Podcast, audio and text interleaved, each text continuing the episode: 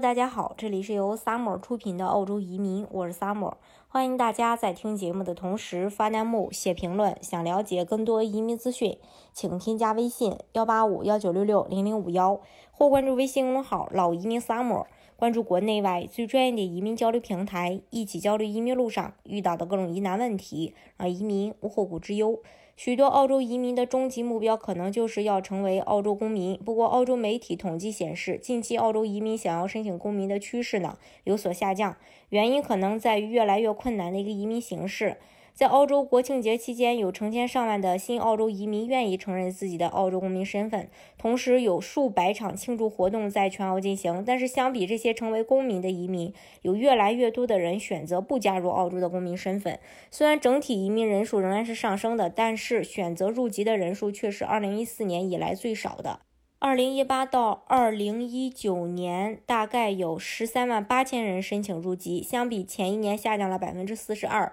对于入籍人数的下降，分析人士指出，申请人入籍往往需要等待两年的时间。对于很多移民来说，过长的等待时间导致这些移民并不想要入籍。那早在2017年，澳洲政府表示将会提高入籍难度，当时呢有一大批。呃，入籍申请，二零一七到二零一八财年有超过四十四万人入籍，因为这些申请人可能担忧之后的入籍会变得更加难。但是提高入籍难度的意见并没有通过澳洲参议院的决策，所以无疾而终。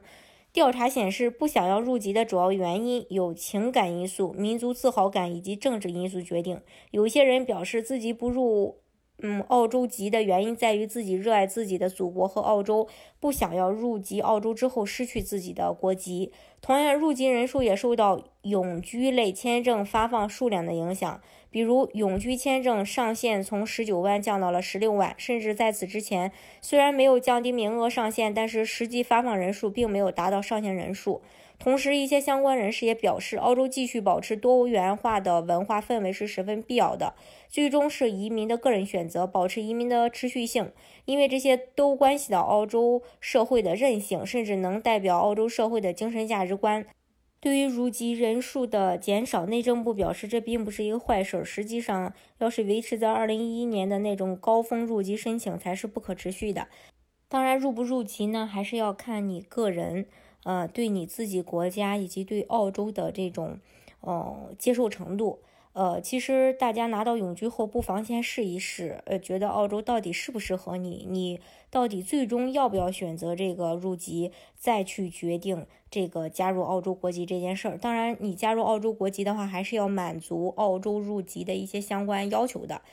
好，今天的节目呢，就给大家分享到这里。如果大家想具体的了解澳洲的移民政策的话，欢迎大家添加我的微信幺八五幺九六六零零五幺，或关注微信公众号“老移民 summer”，关注国内外最专业的移民交流平台，一起交流移民路上遇到的各种疑难问题，让移民无后顾之忧。